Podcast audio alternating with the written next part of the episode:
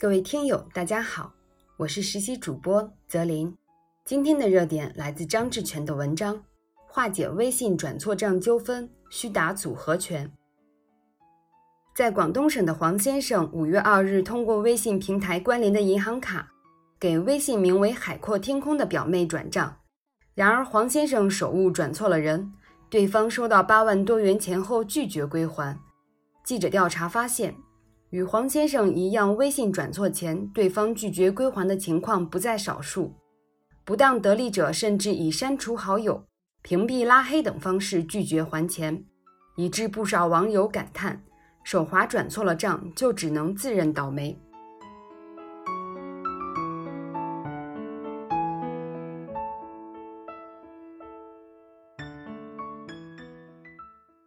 实际上，微信转错账纠纷的发生。既有转账者自身疏忽大意的原因，又与微信转账平台对交易安全风险防范不够有关。众所周知，微信用户转账时所使用的支付手段、支付方式、支付过程都是在微信平台完成的。微信平台对发生在自己地盘上的这类纠纷，不可能没有任何责任。此外，司法救济路径的不畅。不论是警方对拒不返还钱款涉嫌侵占的行为是否立案侦查，还是法院立案需以明确被告真实身份信息的硬性规定，都是导致此类纠纷司法救济路径不畅的肠梗阻。显然，仅凭某个方面的单兵突进是不可能有效化解微信转错账纠纷的。可以说，综合施策，打好组合拳才是最佳办法。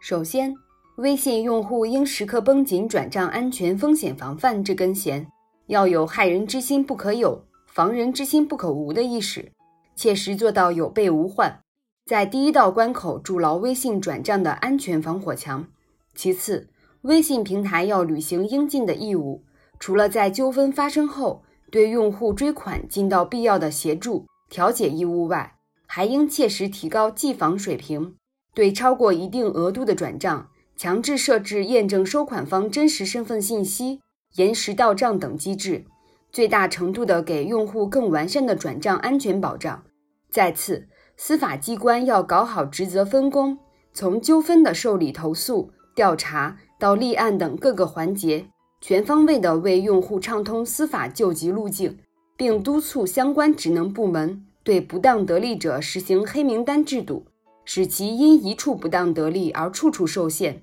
为自己的贪利行为付出沉重代价，倒逼其主动打消不当得利的歪念。